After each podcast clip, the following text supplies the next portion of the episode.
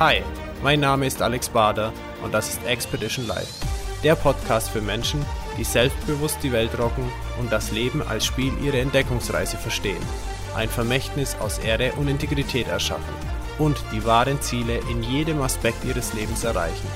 Ich freue mich, dass du da bist. And once again, it's time to be inspired and discover your way of life. Willkommen zu einer neuen Episode von Expedition Live Podcast. Heute habe ich einen ganz besonderen Gast, der das Thema, worum es heute geht, ist äh, Ernährung und was das mit einem macht, äh, der Energiehaushalt von einem selbst. Und äh, mein Gast heute hat es am eigenen Leib selber erfahren, eigentlich schon in der frühen Kindheit oder Jugendzeit und hat dann auf, indem er auf sein Herz gehört hat, zu seinem Lebensweg gefunden und hat dann eine Entscheidung getroffen, die sein Leben komplett verändert hat. Wie und was, das darf er uns selber erzählen. Bitte begrüßt mit mir Boris Lauser. Hallo Boris, grüß dich. Hallo, grüße dich. Ja, es freut mich total, dass du hier bist und äh, bin jetzt schon richtig gespannt auf deine Geschichte ähm, und was sich daraus ergeben hat, was du heute umsetzt und was da heute am Start ist. Aber lass uns einfach mal am Anfang beginnen. Wo hat das für dich begonnen? Wo hast du gemerkt, dass sich da was verändert oder, oder dein Weg sich entwickelt? Ja, ja.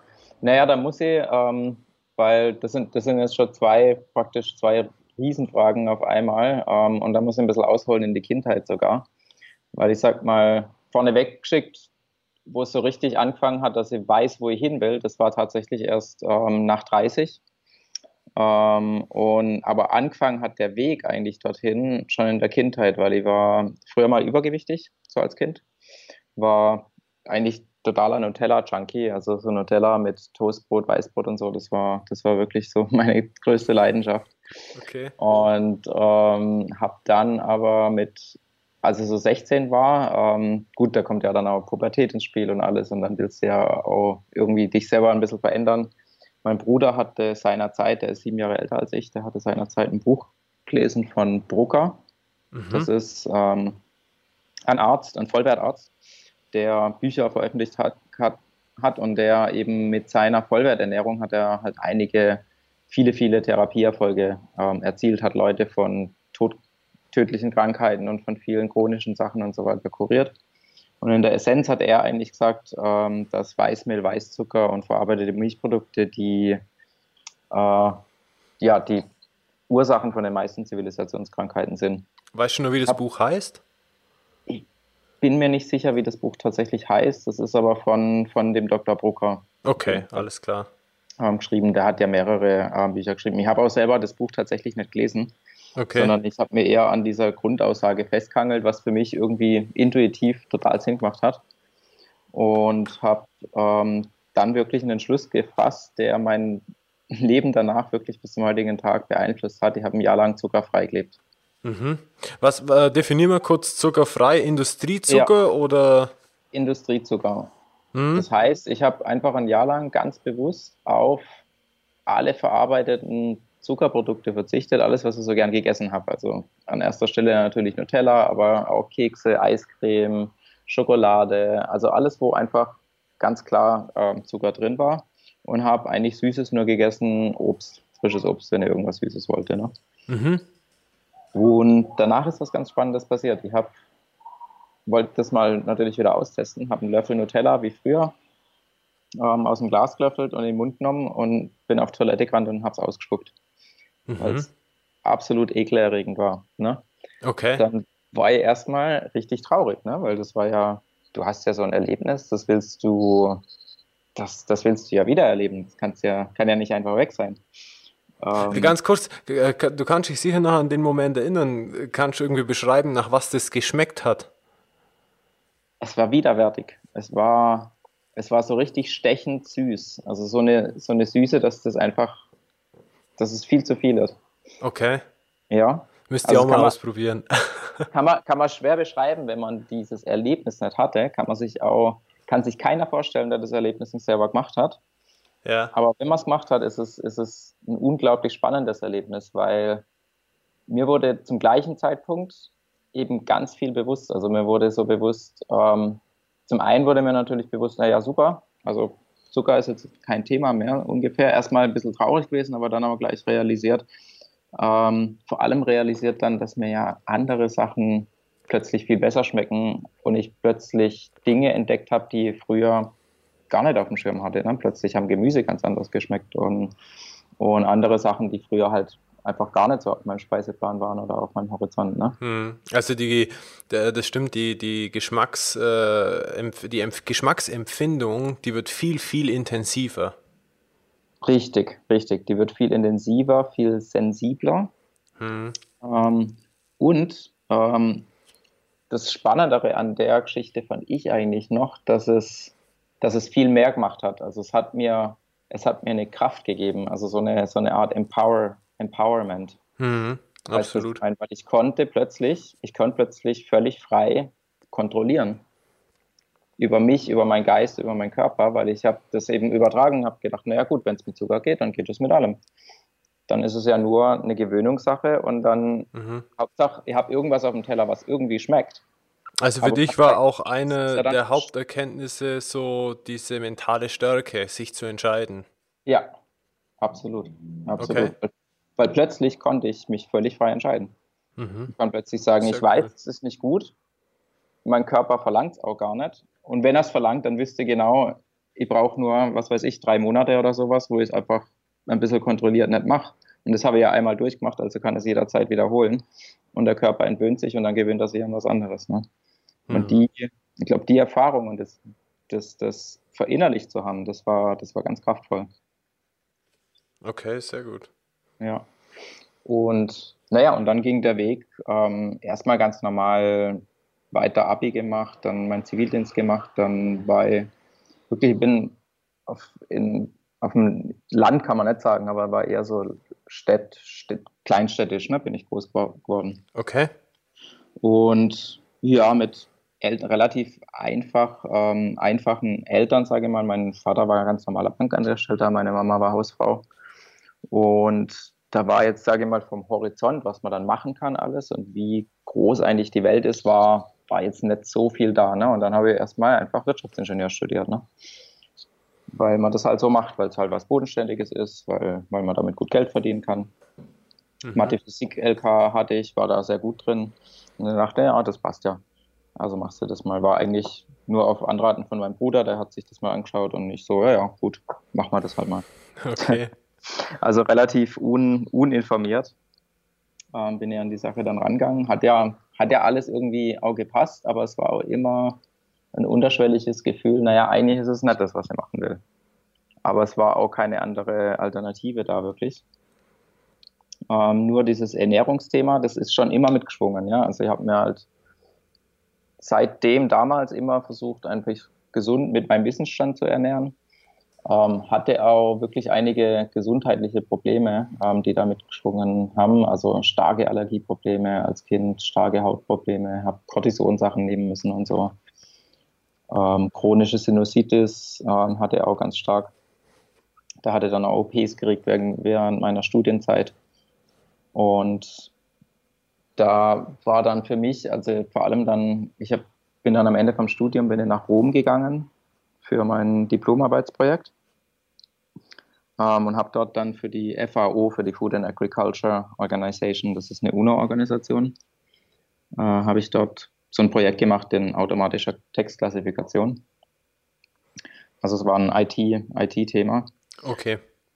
Genau, und habe dann dort in Rom, da ging das halt noch weiter mit der chronischen Sinusitis und der ganzen Geschichte und habe dort aber Erzähl mal ganz kurz, was für dich dann da in dem Moment die Herausforderung oder das Problem war. Also ich weiß jetzt nicht ganz konkret, was es ist, und, aber was mich interessiert ist, welche Hindernisse hat es für dich dadurch gegeben? War es eine mentale Sache oder war es wirklich so im Alltag eine Schwierigkeit, dass man ein bisschen nachvollziehen kann, wie es dir da ergangen ist? Du meinst die, die gesundheitliche Geschichte? Ja, genau. Naja, also es war, das war belastend in dem Sinne, weil ich einfach gemerkt habe, ähm, ich kann mein Potenzial eigentlich als Mensch gar nicht hundertprozentig ausschöpfen. Da ist immer was, was, was latent einfach mitschwingt. Ne? Ich habe schon meinen Alltag gemeistert, das war alles, das war alles gut, aber da war halt immer eine gesundheitliche Schiene, die noch dabei war, die mich einfach davor bewahrt hat, 100% zu sein. Mhm. Und das, wenn das täglich da ist, dann ist das natürlich schon was, was dich, ähm, wo man, ja, wo man natürlich mit ähm, eine Lösung dafür finden will. Okay, und, und als du dann damals deine Projektarbeit äh, in, in Italien dann gemacht hast, wie ging es dann weiter?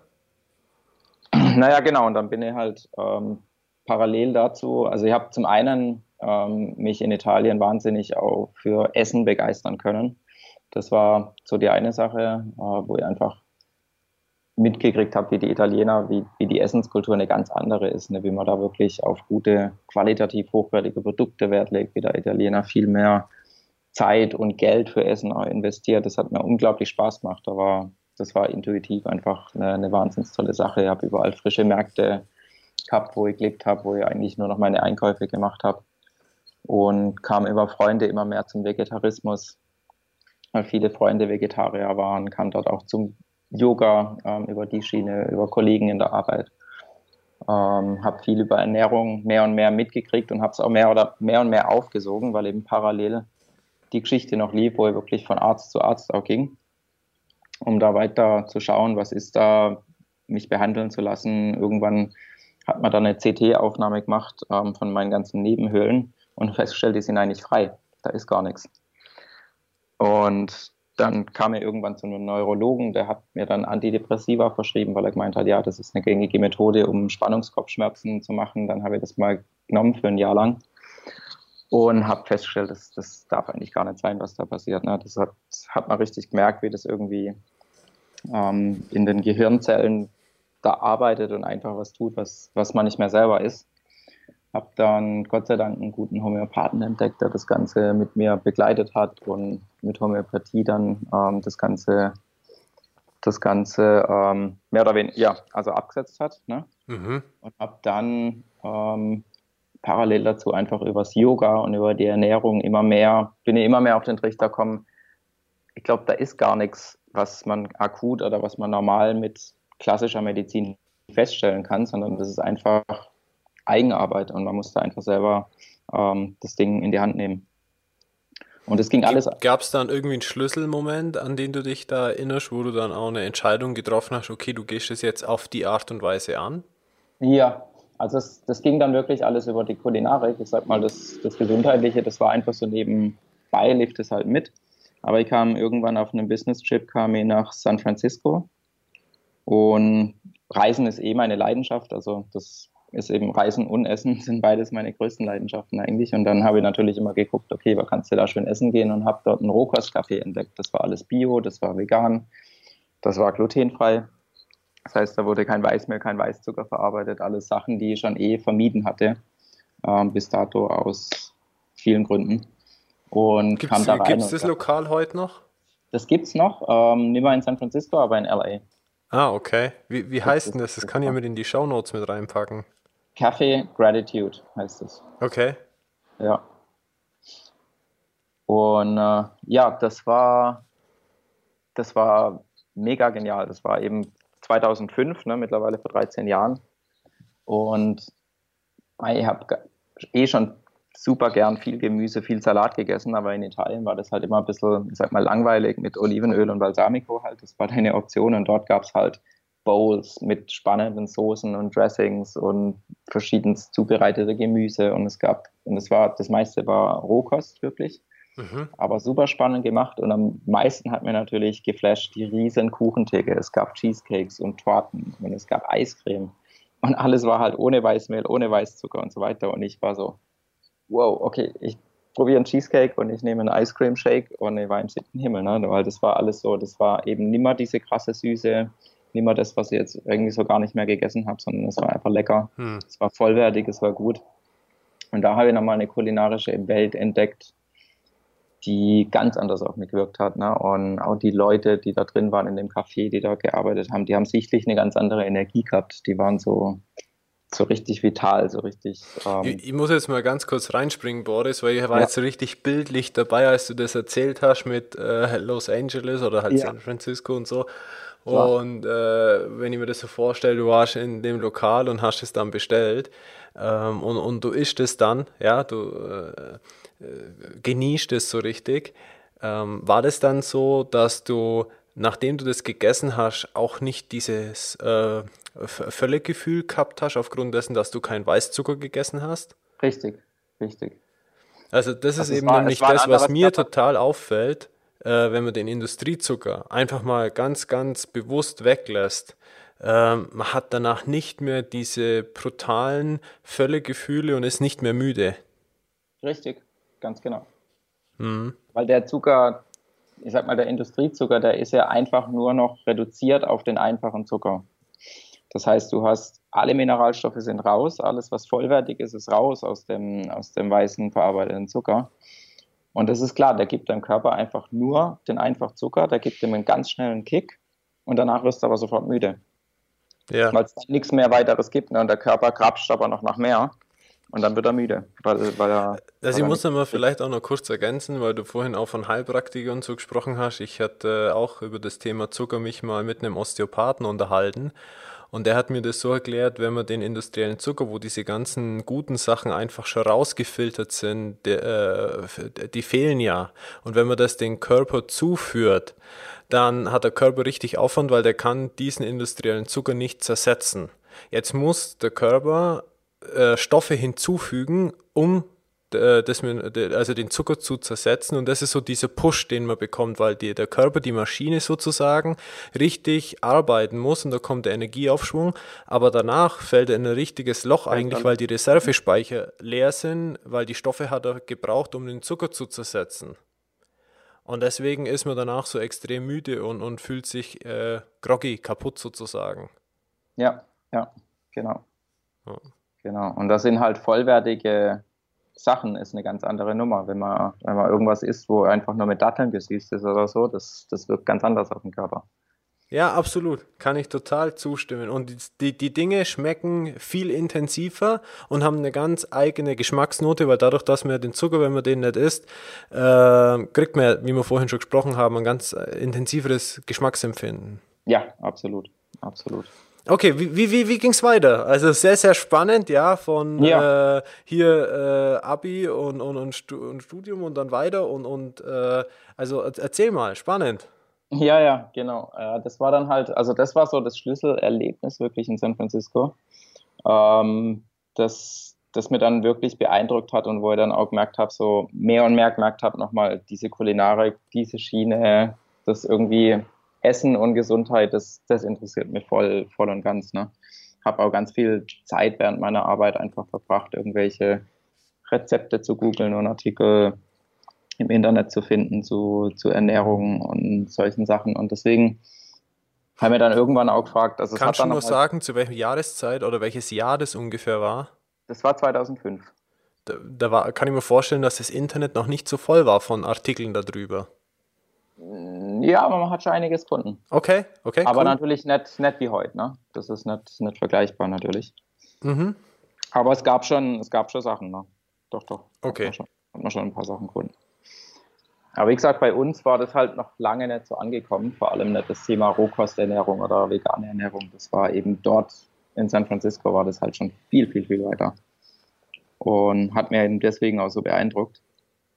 Und dann waren es aber schon einmal, hat einfach schon nochmal drei Jahre gedauert ähm, für mich, um da überhaupt zu einem Punkt nochmal zu kommen, äh, wo ich einfach für einen Wechsel bereit war, weil Mai, ich habe für die UNO gearbeitet, das war eigentlich ein ganz gemütlicher Job. Ne? Ich war in Italien, in Rom, da kann man sich jetzt auch nicht gerade beklagen.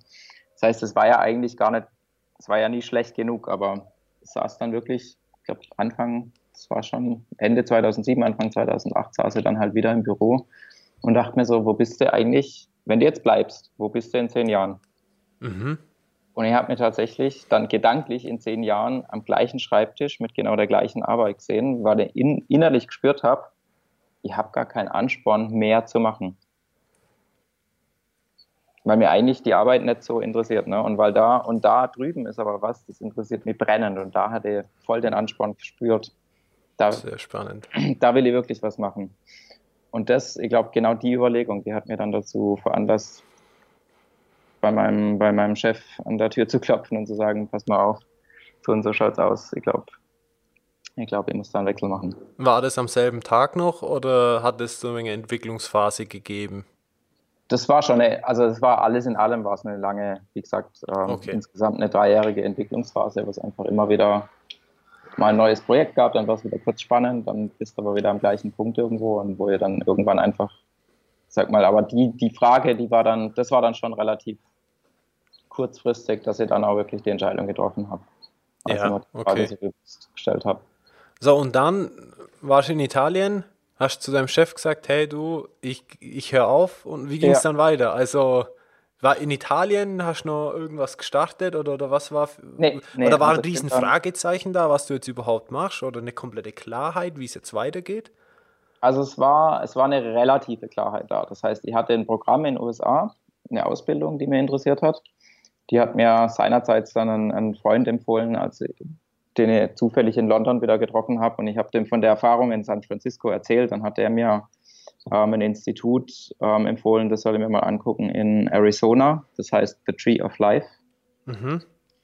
Und da, das ist gegründet von einem ähm, Dr. Gabriel Cousins, der ist Psychologe, Medical Doctor, ähm, Essener-Pfarrer, American Football Player, also alles Mögliche. Und er hat halt dieses Institut ins Leben gerufen. Geht, es ist ein reines Rohkostinstitut.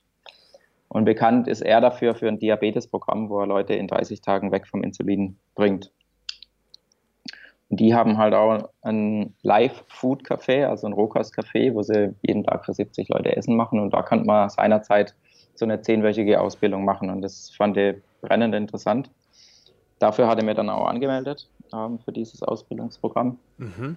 Das heißt, ich hatte schon einen direkten Plan. 2008 war das ja, da bin ich dann im Mai, hatte meinen letzten Monat in Italien.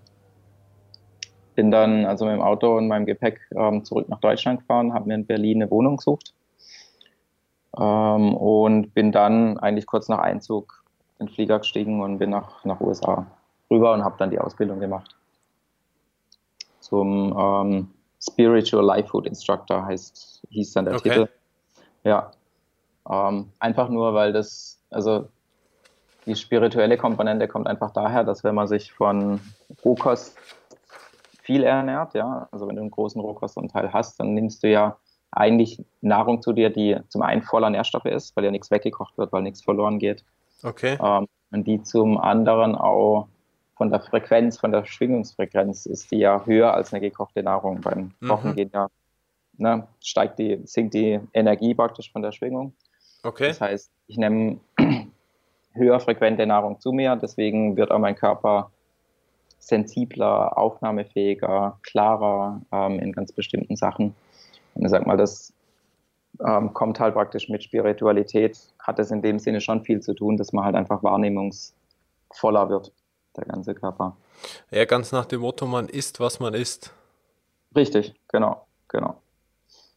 Und ich habe das auch schon, schon selber also wirklich so erfahren. Äh, für mich war dann auch das eine spannende Erfahrung, einfach das drei Monate komplett zu machen, ähm, wo einfach, wo ich dann für mich gemerkt habe, meine Balance ist es nicht 100% mich von Rohkost zu ernähren, sondern eher so im Bereich 60, 70, 80 Prozent ist ganz gut. Und mhm. den Rest der Nahrung, weil ich sonst, ähm, ich bin eh schon so ein, im Ayurvedischen sagt man Vata-Typ, der eher so ein bisschen luftig ist, ein bisschen ähm, immer voller Energie, ähm, eher neigt zu Schlafproblemen, neigt und so weiter. Und okay. ich sag mal, eine 100% Rohkosternährung, die macht mir dann schon, die wird mir dann schon ein bisschen spacey machen.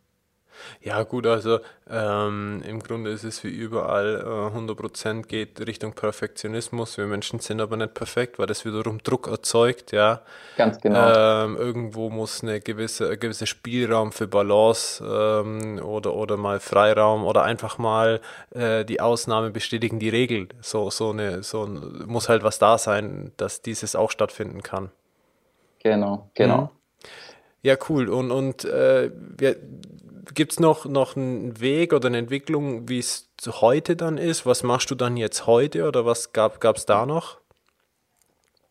Ja, also heute, ähm, wie gesagt, das waren jetzt sind es zehn Jahre, seit ich die Ausbildung gemacht habe. Mhm. Und da hat sich natürlich vieles entwickelt. Ähm, ich wusste jetzt am Anfang noch nicht hundertprozentig, hatte jetzt nicht genau einen Plan, ich mache jetzt 1, 2, 3, 4, 5, sondern es war eher noch so ein bisschen entwickeln lassen, wo führt denn der Weg überhaupt hin äh, mit der neuen Ausbildung. Dachte am Anfang, ich kombiniere das vielleicht mit Massagen, hatte noch eine Ausbildung zum ayurvedischen Yoga-Massagetherapeuten gemacht. Habe das am Anfang so ein bisschen parallel nebenbei gemacht, habe aber dann relativ schnell entdeckt, die Nachfrage für, für das Rokus-Thema war enorm. Ich hatte sofort ähm, aus Rom eine Anfrage von Freunden, die haben ein Bed and Breakfast, ob ich nicht mal ein Gastchef-Event mache, hatte dann mein erstes Dinner-Event in, in Rom habe da von einer Freundin in Genf erzählt, in der Schweiz. Da hat sie gemeint, ja wundervoll, bei uns hat ihr gerade eine neue Location aufgemacht. Ähm, die kennt sie ganz gut. Dann haben wir da sofort ein Dinner-Event ähm, organisiert. Dann habe ich mal ein Gefolge in der Schweiz noch aufgebaut. Ähm, dann kam was in Dänemark über eine alte Bekannte zustande, die dort ein Massage-Retreat organisiert hatte, wo ich dann für die ganzen Leute gekocht habe. Die haben dann alle gefragt, oh, wo kann man das lernen? Wir wollen das unbedingt lernen. Und dann ist mein erster Kurs entstanden. Und so kam dann eins ums andere und dann, mhm. aber so richtig das Herz angefangen hat es eigentlich mit meinen Dinnerclubs, wo ich in Berlin eigentlich in meinem Apartment ähm, regelmäßig ähm, so private Dinner mache für 14 Leute etwa. Und wo man dann einfach, mittlerweile sind es, damals hat es natürlich angefangen mit Freunde von Freunden, da hat man dann, da gab es dann drei Gänge oder sowas ähm, zu einem relativ günstigen Preis. Mittlerweile sind es sechs Gänge mit Naturweinbegleitungen und so. Ähm, das heißt, es ist natürlich wahnsinnig gewachsen. Ich habe noch weitere Ausbildungen in der Zwischenzeit gemacht, auch mein, mein Wissensstand natürlich ähm, enorm, enorm erhöht. Mhm. Was ist jetzt genau der heutige Stand? Also kannst du äh, mal kurz zusammenfassen, äh, welches Volumen an Menschen du im Jahr ausbildest oder wie du unterwegs bist, wie, wie so vielleicht ein bisschen dein Marketing ausschaut. Einfach so, dass, dass ich und die Zuhörer mal ein bisschen greifen können, was bei dir heute so aktuell ist.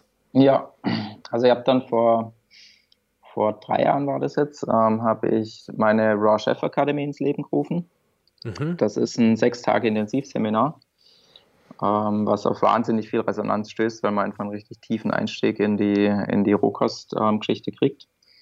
Ähm, da habe das mache ich immer in einem Hotel oder in anderen Seminarlocations, wo man dann mit zwölf Leuten ähm, arbeitet vor Ort, jeden Tag Rezepte durchmacht, wo es viel Input gibt, mit den ganzen Geräten arbeitet. Äh, das ist, sage ich mal, mein, eins meiner Haupt, ähm, äh, genau, meine, mein Hauptkurs im Endeffekt, den er anbietet. Den mache ich circa drei bis viermal im Jahr. Mhm. Also habe da sicher so 40, 50 ähm, Absolventen jedes Jahr, die diese Kurse machen. Ihr habt noch einige Wochenendkurse, Wochenendseminare, die auch an unterschiedlichen Orten mal unterrichtet, je nachdem, wo da auch eine Nachfrage ist, wirklich. Also da war ich schon mit in München oder ähm, in, ähm, in Hannover und in verschiedenen anderen Orten. Und dann habe ich vor zwei Jahren mit ähm, drei Kollegen noch, die alle drei auch in ihrem Spezialgebiet eigentlich unter den bekanntesten in Deutschland sind, haben wir ähm, eine Schule gegründet, die heißt Plant-Based Institute. Und da bieten wir, da bieten wir eine Ausbildung, eine sechsmonatige Ausbildung zum Plant-Based Chef und Nutritionist an. Also auf Deutsch kann man es übersetzen ein bisschen mit veganer Koch und Ernährungsberater. Wir haben uns aber bewusst gegen das Wort vegan entschieden, weil es halt heutzutage manchmal nicht so ganz klar ist, was heißt denn jetzt eigentlich vegan. Und vegan kann halt auch wahnsinnig ungesunde Ernährung heißen. Und bei uns steht halt plant-based im Vordergrund, was wirklich pflanzliche Ernährung ist, vollwertig, dass man mit Basisprodukten arbeitet. Mhm. Ja gut, und man muss bei vegan auch teilweise ja. wirklich aufpassen, dass es kein Marketing-Trend äh, oder Image ist, einfach wo falsch assoziiert wird. Genau, genau. Und ja, die Schule, die, die hat auf riesen Resonanz gestoßen. Wir haben auch sehr gute Partner äh, mit dem Boot. Das heißt, das Reformhaus ist unser, unser stärkster Partner. Die unterstützen uns da kräftig. Ähm, und was ja wundervoll ist, weil wir sind Pioniere praktisch in unserem Bereich als Schule. Das Reformhaus ist ein Pionier in ihrem Bereich ähm, von Bio, Biomärkten. Die gibt es ja seit 130 Jahren, über 130 Jahre. Die haben ja damals schon entdeckt, dass man eine Gegenbewegung braucht gegen das konventionelle, ähm, konventionelle Anbaumethoden was wirklich Wahnsinn ist vor 130 Jahren. Deswegen ist das eine, eine tolle Partnerschaft. Und da haben wir ähm, jetzt mittlerweile haben wir so, dass wir eine, Aus-, eine Bewerbungsphase jedes Jahr haben, weil wir gar nicht alle nehmen können, die sich anmelden dafür. Wir machen zwei Ausbildungsdurchgänge jedes Jahr, nehmen da 14 Schüler auf. Ja. Okay, 14 Schüler, die dann ein halbes Jahr das quasi machen. Die dann ein halbes Jahr praktisch die Ausbildung durchlaufen und bei mir praktisch die Rohkost machen, beim Sebastian Kopin vegane Küche auf hohem Niveau machen. Die Stina Spiegelberg, die macht ähm, vegane Patisserie und Backkunst. Und der Nico Rittenau, das ist, ähm, der ist Wissenschaftler und macht dann praktisch die ganze ernährungswissenschaftliche Seite. Mhm. Deckt's ab. Und so, dass die Leute halt wirklich eine fundierte, eine fundierte Basis haben. Es ist nicht es ist jetzt keine Kochgrundausbildung, ähm, wir haben keine staatliche Anerkennung dafür, aber es ist im Endeffekt eine Fortbildung, kann man sagen, ähm, wo sich jeder Koch, der ja in der normalen Kochlehre, in der normalen Kochausbildung lernt man ja überhaupt nicht mit pflanzlichen Lebensmitteln wirklich gescheit umzugehen. Ja. Und ähm, würdest du jetzt sagen, dass diese Ausbildung für eine Zielgruppe ist, äh, Alleinstehende oder vielleicht sogar Familien mit Kindern oder ist es völlig egal? Ich würde sagen, die Ausbildung, es ist erstmal völlig egal, weil sie kann berufsbegleitend gemacht werden, ähm, weil die Präsenzmodule, die sind immer von Mittwoch bis Sonntag, in, einmal im Monat. Und wo sind die immer? In Berlin oder in, in Berlin. München. Oh, in, oh, achso, okay. Kann, habt ihr dann äh, zwei Standorte dafür? Genau, genau. Okay. Mhm. Genau, das heißt, wir haben es halt ähm, aufgesplittet, weil ein Teil von uns aus Norddeutschland kommt und ein Teil von uns aus Süddeutschland. Also zwei von uns leben konkret in Berlin. Ähm, ich und der Nico und äh, Basti lebt in München, die Stina in Pforzheim. Okay. Von dem her passt es schon mal. Und für die Leute ist es natürlich auch, weil die kommen aus ganz Deutschland, aus Österreich, aus der Schweiz. Und ich sag mal, dann hat jeder mal mehr, mal weniger zu reisen. Dann ist das eigentlich auch ganz praktisch. Und man lernt eigentlich die zwei Hochburgen Deutschlands kennen, wenn es in Richtung pflanzlicher Küche geht. Okay. Wo Berlin ja ganz, ganz vorne weg ist. Okay. Okay, jetzt habe ich dich unterbrochen. Sorry, zurück ja, zur ja. Zielgruppe. ja, die Zielgruppe, die ist jetzt beim Plant-Based Institute, ist die wirklich, ähm, sind es wirklich Multiplikatoren. Das heißt, wir fragen in der Bewerbung auch konkret ab, was haben die Leute damit vor. Ah. Ähm, wir haben jetzt aktuell haben wir Leute, das ist ein Pärchen, die machen ein veganes Catering-Unternehmen schon, machen Retreats in Portugal und so weiter. Und die sind bei uns in der Ausbildung. Wir haben einen Koch aus dem Tian in München, was ein Fine Dining, veganes Restaurant ist. Ähm, wir haben eine, die ist, äh, die ist Privatkoch, also für, für Touren praktisch, für Musiker. Ähm, und macht mit Sting und so weiter, ähm, geht die auf Tour. Also die haben, das sind viele, die haben echt schon richtig was drauf, aber die wollen einfach diese pflanzliche Küche für sich noch richtig gescheit lernen. Mhm. Also darf ich das vielleicht sogar so verstehen, dass das von euch schon so wie ein Traum ist oder mh, hm, so ein Lebenszweck vielleicht sogar, wo ihr sagt, hey, wir, wir haben was Bestimmtes vor damit, also gibt es einen Beweggrund dahinter? Ja, selbstverständlich. Wir wollen natürlich, dass ähm, pflanzliche Küche zur Norm wird. Und zwar gute pflanzliche Küche. Weil für uns ist es einfach, und für mich persönlich auch fürchterlich zu sehen, was da immer noch passiert in der Gastronomie heutzutage ähm, dass du, wenn du jetzt nicht gerade in Berlin bist, was wirklich ein gutes Angebot gibt, ähm, wenn du irgendwo hingehst und nach pflanzlichen nach Küche fragst, du kriegst kein gescheites Essen. Also du kriegst weder von der nährstofflichen Zusammensetzung was ordentliches, was den Körper auch nährt und wo die Leute wissen, okay, wie man Dinge kombiniert, ähm, weder noch geschmacklich. Da wird halt meistens was weggelassen oder es wird halt mit ganz einfachen Sachen irgendwas zusammengepflanzt. Aber in der Regel kriegt man nichts Gescheites.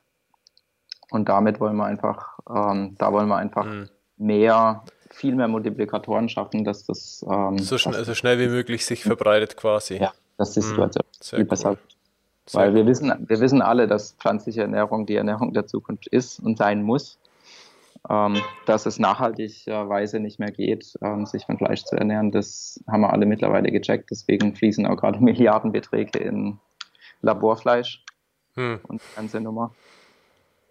Und um da aber wirklich eine Basis zu schaffen, dass man gute pflanzliche Küche auch so auf den Teller kriegen kann, ohne Fleisch. Gut, ich meine, äh, ohne Frage ist es so, dass äh, der Zukunftsmarkt da ist. Wir müssen uns ja auch mal verwirklichen. Ich glaube, 1969 hat ein Autor mal geschrieben, dass wir auf der Erde 3,8 Milliarden Menschen sind. Jetzt haben wir äh, 2018, wir sind jetzt knapp 8 Milliarden. Ja, ähm, ja. Wo sind wir denn 2020, 2030, 2035? Also das steigt ja exponentiell. Das heißt, wir müssen uns ja irgendwie Gedanken machen, äh, wie ernähren wir uns und äh, wie können wir das entsprechend so machen, dass die Ressourcen von der Erde auch gegeben sind.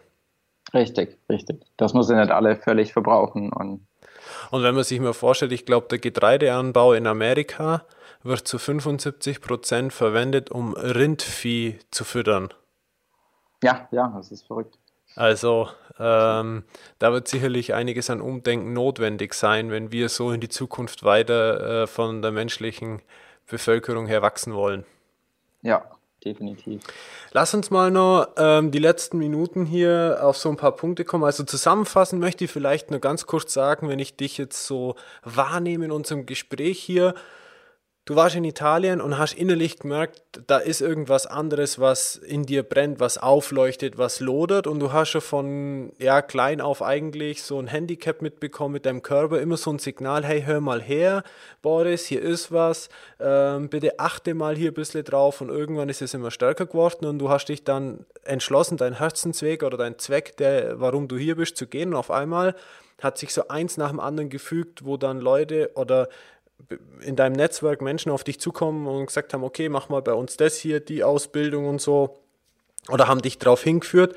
Und am Schluss, also so nehme ich dich jetzt wahr und könntest du jetzt bestätigen, dass wenn du deinem Zweck folgst und auf dein Herz hörst, dass du dann automatisch ähm, Dinge passieren und erlebst und dein Weg sich ebnet? Ja, kann ich bestätigen.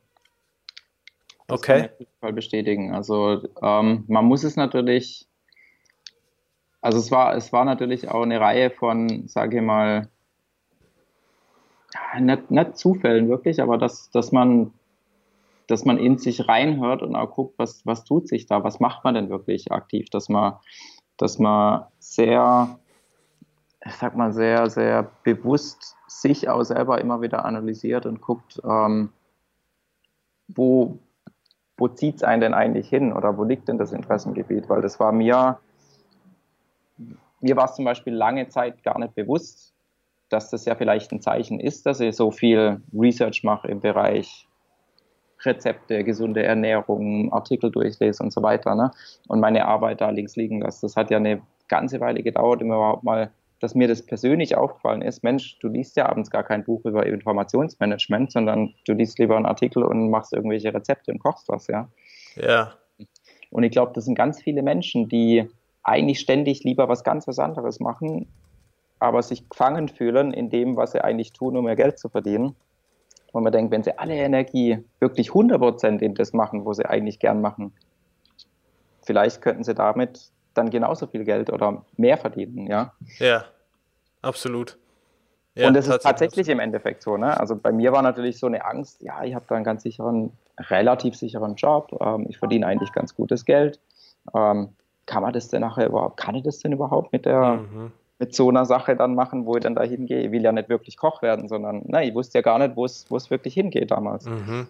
Aber ich habe mir dann, ich habe eigentlich und das ist mein Riesenvorteil, dass ich so ein Urgrundvertrauen habe, das wird schon passen. Mhm. Ich glaube, das ist wichtig, wie, dieses Vertrauen. Ich weiß zwar nicht wie, aber ich weiß, es wird stimmen. Und ich weiß, ich habe immer genug. Ja, absolut.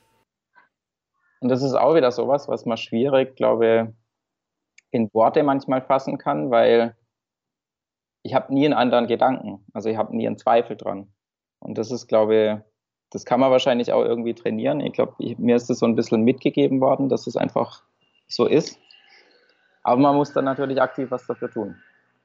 Ja, absolut. Also man muss, man muss die, die Sachen dann erkennen, man muss sich fragen, man muss gucken und dann muss man, dann muss man auch absolut arbeiten. Also es reicht nicht nur einen Gedanken zu hegen. Da, ähm, klar, da habe ich auch viel drüber gelesen, über Macht der Anziehung und so weiter, aber wenn man sich nur zurücklehnt und natürlich nichts macht, dann kommt auch nichts. Absolut. Also das eine ist natürlich dieses sich vorstellen, visualisieren, das Mentale, aber man muss auch dann ins Tun kommen, in die Handlung. Man muss schon einen Schritt gehen, damit irgendwie, sag mal, die Zahnräder in Bewegung gesetzt werden. Richtig, richtig. Absolut, absolut.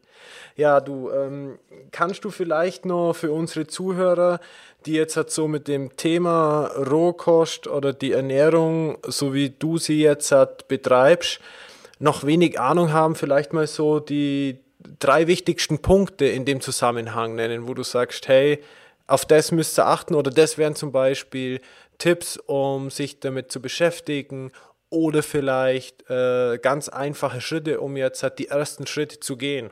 Mhm. Ja, also es ist, es ist so, dass man grundsätzlich würde niemandem raten, ähm, jetzt von heute auf morgen irgendwie eine krasse Umstellung in der Ernährung zu machen. Was es auch immer ist. Ne? Also Diäten bin ich zum Beispiel überhaupt gar kein Fan von, weil die eigentlich immer das Gegenteil von dem bewirken, was sie bewirken sollen. Und genauso ist es jetzt, wenn man sagt, ja, ich will jetzt Rohkost machen und jetzt mache ich das einfach mal für zwei Wochen. Weil die meisten, die ich kennengelernt habe, oder viele Leute begegnen mir dann immer wieder und dann erzähle von dem, was sie machen. Und sagen sie, ah ja, das mit der Rohkost, das habe ich auch mal zwei Wochen probiert, hat nicht funktioniert bei mir. Das, mhm. ist, voll, das ist vollkommen klar. Weil der Körper erstmal kriegt er was Neues in den Bauch, was er vorher nicht so gegessen hat oder in der Form. Und dann sagt er natürlich erstmal, kenne nicht, weiß nicht, was er damit machen soll, also stößt das ab. Das ist wie wenn einer vegan aufwächst und du dem plötzlich ein Stück Fleisch in den Mund stopfst, sage ich mal. Ähm, der Körper weiß gar nicht, was er damit anfangen soll. Ja, deswegen stößt er das ab und kann das gar nicht verdauen. Absolut, ja. Und so ist es halt umgekehrt bei den meisten Leuten auch. Das ist eine unglaublich tolle und sehr gute Ernährung. Nur muss man den Körper natürlich ein bisschen dran gewöhnen. Mhm. Das heißt, grundsätzlich ganz langsame Umstellung ist sehr wichtig. Mittlerweile, ich muss ja nicht mehr groß erklären, was ein grüner Smoothie ist. Das hat man mittlerweile schon ein bisschen mitgekriegt. Ja, wir ähm, haben, wir haben ja auch schon einige, wir sind ja über den Burkhardt auch äh, in Kontakt gekommen. Also ah, ich ja. hatte ihn ja auch schon interviewt. Äh, von dem her, also wen es jetzt interessiert, äh, Green Smoothies und hat darüber noch nichts erfahren und, und äh, will da irgendwas wissen, der kann da mal in die andere Podcast-Folge mit Burkhard ja, Tikisch reinschalten. Ja, ein ganz lieber Kollege von mir auch. Wir kennen uns eigentlich seit seit, ja, seit acht Jahren oder so, ganz bestimmt. Ähm, ganz großartiger Mensch und der hat halt wirklich dieses ganze grüne Smoothie-Thema ähm, sehr gut aufbereitet und das ist ein super Einstieg für, für Leute. Ähm, warum? Kann man sich ganz klar mit Babynahrung ähm, ableiten. Ein Kind nach dem Entwöhnen von der Muttermilch, dem stopft man auch eine kleine Karotte rein, sondern da gibt es erstmal was Püriertes, sodass sich der Körper langsam ein bisschen daran gewöhnen kann und so ist es halt bei den Smoothies ganz genauso. Da nimmt man dann ein bisschen mehr Ballaststoffe zu sich, aber in pürierter Form führt sein Körper erstmal an flüssige Salate ran, bevor man dann einfach mehr praktisch so zum Beißen macht. Und das ist, das ist schon ganz sinnvoll. Ähm, ansonsten würde ich sagen, muss man sich schon ein bisschen schlau machen. Also es gibt auch viele Leute, die hören von Rohkost mal was und sagen, naja, ich esse jetzt einfach mal alles roh. Ganz böser Fehler. Also schlau machen im Sinne von, kauft euch mindestens ein Buch oder ähm, ich würde einen Kurs oder sowas mal mitmachen, weil da gibt es ganz viele Dinge zu beachten. Roh heißt nicht gleich roh. Also es geht wirklich nicht darum, die Dinge roh zu essen, sondern eher in ihrer lebendigen, aktivierten Form. Dazu mhm. gehört Keimprozesse. Ja, ich kann um Gottes Willen kein Buchweizen aus der Packung futtern, sondern den muss man vorher ankeimen. Nüsse, Samen sollte man vorher mindestens einweichen in Wasser, damit die sogenannte Enzymhämmer verlieren, die in Körper Mangelerscheinungen auslösen können, wenn ich zu viel davon konsumiere. Okay. Und so gibt es schon einige Sachen, die man, die man wirklich beachten muss und sollte, wenn man seine Ernährung da ein bisschen umstellt. Ähm, das, ist, das ist einfach wie, wir lernen halt die klassische Küche von Kind auf, deswegen müssen wir da eigentlich nichts mehr groß lernen, weil ja. halt alles schon mal irgendwie bekannt ist, aber das ist jetzt eine neue Schiene und da muss man sich schon ein bisschen mit auseinandersetzen. Also das erfordert Bietest du bei dir auf der Homepage oder so solche Videos an oder kannst du was empfehlen? Also ich habe ein Buch ähm, geschrieben, das heißt Go Raw, Be Alive. Da ist, sind eigentlich die ganzen Basissachen und alles, was man falsch machen kann, das ist da sehr gut drin erklärt und man hat einen wundervollen Rezepteteil, wo man von Einstiegsrezepten bis hin zu ein bisschen komplexeren Fine Dining Sachen auch, gibt es auch ein bisschen was mit drin, aber es ist in der es ist ein Einsteigerbuch, wirklich. Mhm. Ja, da dann packe ich das auf jeden Fall mal in die Show Notes. Und für diejenigen, die jetzt so medial ein bisschen unterwegs sind, keine Ahnung, Audio, ähm, Hörbuch, Video, gibt es da auch irgendwas, wo dir bekannt ist? Äh, uh, da wüsste jetzt gerade nichts Spezielles wirklich. Okay. Also ich ja. pack einfach mal das Buch mit in die Show Notes mit rein, aber wenn es da jetzt dir als Pionier noch nichts gibt, vielleicht da, hey, in die Zukunft irgendwie Videos oder ja, so ja, dazu. Also ähm, ich habe ich hab auch auf dem Schirm für nächstes Jahr wirklich mal eine Videoreihe zu machen. Okay, sehr cool, sehr Ganz cool. Klar. Also jeder, der jetzt zuhört, quasi äh, hier Boris äh, auf die Watchlist zu setzen, sozusagen, immer mal wieder reinschauen oder irgendwo zu folgen, ähm, um mitzubekommen, äh, sobald sich da was entwickelt. Genau. Nee, also es steht, es steht ganz klar auf dem Schirm. Ich scheue mir nur ein bisschen davor, weil ich bin eher so der Mensch, ich, ich brauche den Live-Kontakt zu den Leuten. Deswegen mache ich hauptsächlich meine, meine Live-Seminare, mache auch meine Retreats, meine Reisen, kulinarische Reisen in Bulgarien, in Bali, Thailand und so, wo man das Ganze erfährt mit ein bisschen Kurselement mit dabei, aber wo es auch so ein bisschen Urlaubscharakter hat. Ja, Sowas finde ich halt wahnsinnig spannend, aber ich weiß, dass es mit dem Video, ich möchte ja gern so viele Leute wie möglich erreichen, deswegen Absolut. Und in der heutigen Zeit sind es die Menschen ja auch gewohnt, diese Art von Medium ja. zu konsumieren. Absolut. Lass uns mal kurz auf dieses äh, kulinarische Reisen. Deine Top 3 äh, Spots auf der Erde, wo du sagst, ey, da, wenn man sich mit der Art äh, zu ernähren, da muss man mal hin. Also Nummer 1, ganz sicher Bali. Ich bin seit acht Jahren, gehe eigentlich jedes Jahr nach Bali und mache da, biete ja seit sechs Jahren mittlerweile selber meine Retreats, meine Reisen an. Mhm. Ähm, in Bali haben sich ganz viele Experts gefunden, die einfach diese Art der, der Rohkosternährung sehr favorisieren. Da gibt es Rohkostcafés, Restaurants. Ähm, also Ein spezielles, auch, an das du gerade denkst? Ja, also eine liebe Freundin von mir, die Sayuri, mit der ich zusammengearbeitet ist Japanerin. Mhm. Und wir haben seinerzeit damals im, für ein Yoga-Lehrer-Training, was nur mit Raw Food ähm, gecatert wurde, haben wir damals in der Küche zusammengearbeitet. Mhm. Und die hat mittlerweile ihr eigenes Restaurant, Café und macht Ausbildungen in dem Bereich in Bali auch. Wie, wie heißt das? Sayuri's Healing Food. Sayuri's Healing Food. Ja. Okay. Pack ich einfach mit in die Shownotes mit rein. Vielleicht mit einem Link auf Google Maps oder so. Ja. Aha, okay. Was noch? Also, kann ich mega empfehlen. Das Moksha, M-O-K-S-A heißt es. Das okay. ist von einem Balinesen gemacht, der seinerzeit, ähm, es gibt noch ein anderes ganz tolles Ressort, das heißt Five Elements in Bali, ein ganz tolles, ähm, ein luxuriöses Wellness-Ressort, aber sehr natürlich gebaut, in, sehr mit in Kommunikation mit der lokalen Gemeinschaft ähm, gebaut und die haben sich eben auch auf reine pflanzliche Küche spezialisiert. Und damals zu Anfangszeiten war der Chef, äh, Made heißt er, ist ein Balinese, der wurde von Neil trainiert, einer aus New York, der damals in New York eins der besten, weltbesten Rohkostrestaurants eigentlich mit begleitet hat ähm, bei der Eröffnung.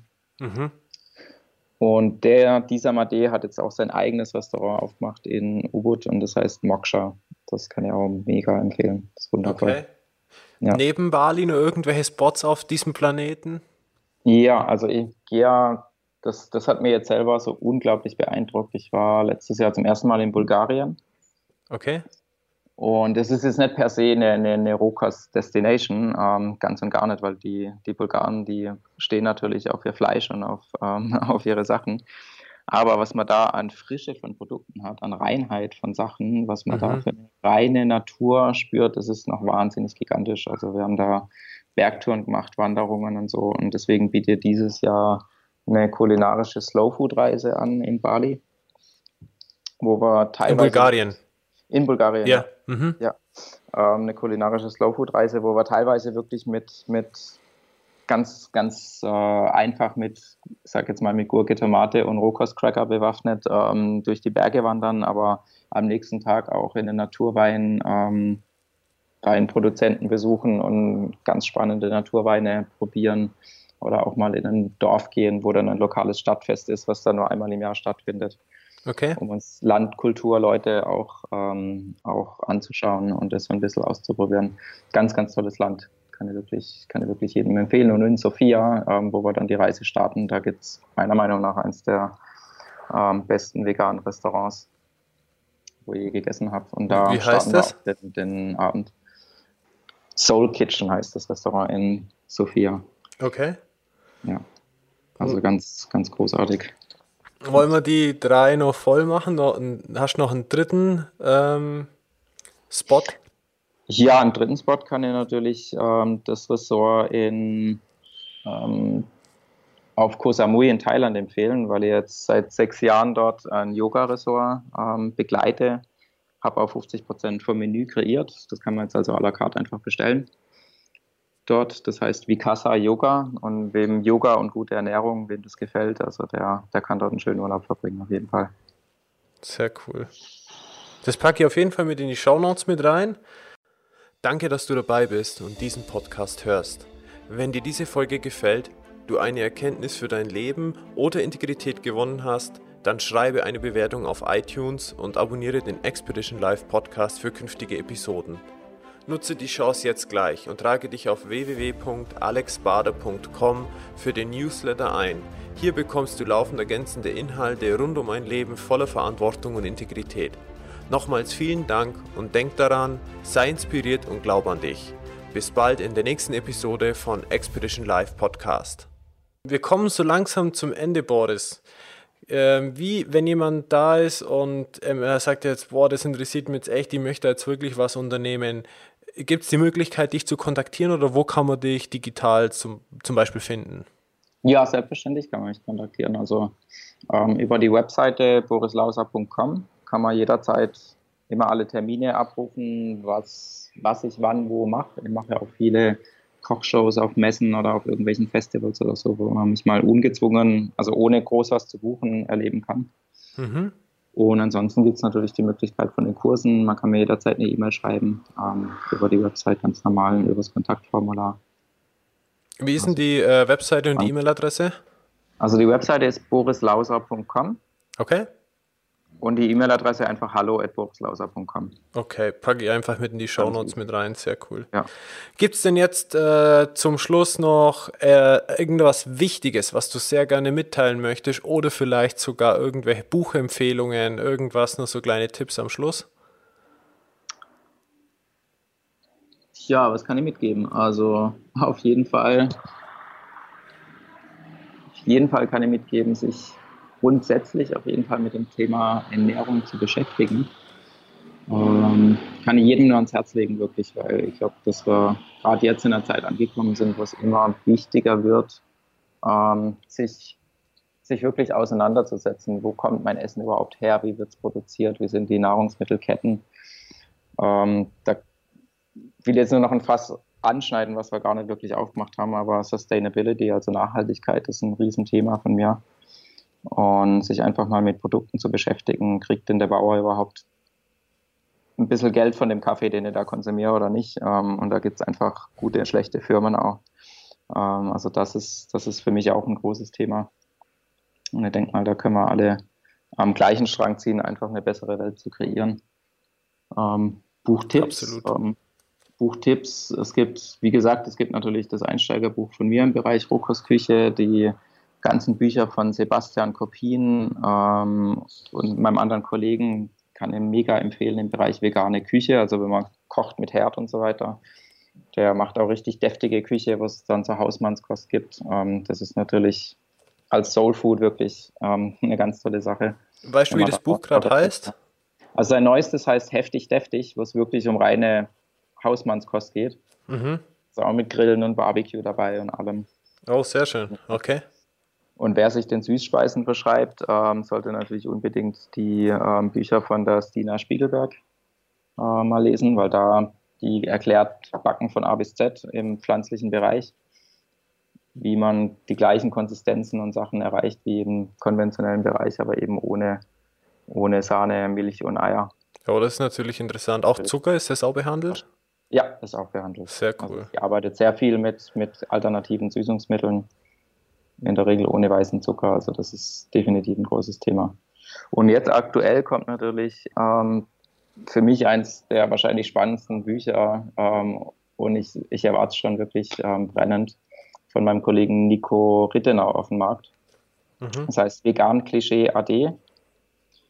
Und da räumt er halt wissenschaftlich wirklich auf mit allen Klischees, mit allen Vorurteilen, mit allen Mythen, ähm, die wirklich ähm, dahinter stecken und zeigt einfach auf ganz wissenschaftlicher Basis, wie gut vegane Küche sein kann, wie man absolut, also dass es absolut ein Mythos ist, dass man in irgendwelche Mangelerscheinungen kommt und so weiter.